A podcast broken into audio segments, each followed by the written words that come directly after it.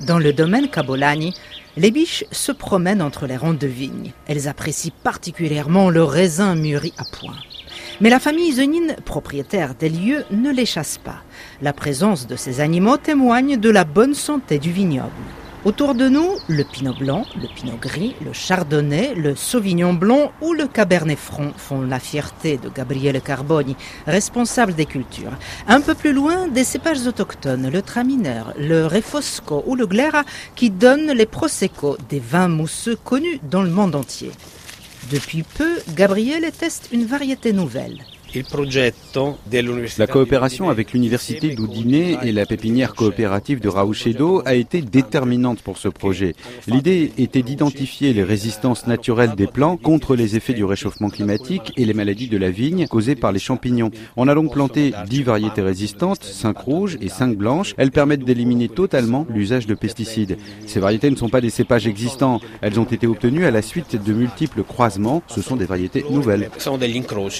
C'est à la pépinière coopérative de Rauchedo que ces hybrides, fruits de croisement entre deux espèces de vignes, ont été élaborés, explique Elisa De Luca, responsable agronomique.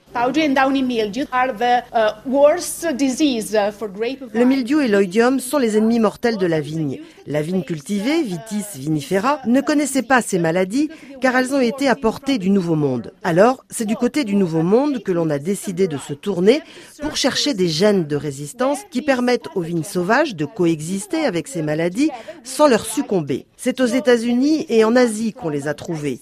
Quelques vignes sauvages d'Europe possèdent aussi ce gène de résistance. Tout le travail, c'est de le trouver. 20 ans doivent s'écouler avant qu'une vigne cultivée et une vigne sauvage donnent un bébé en pleine santé.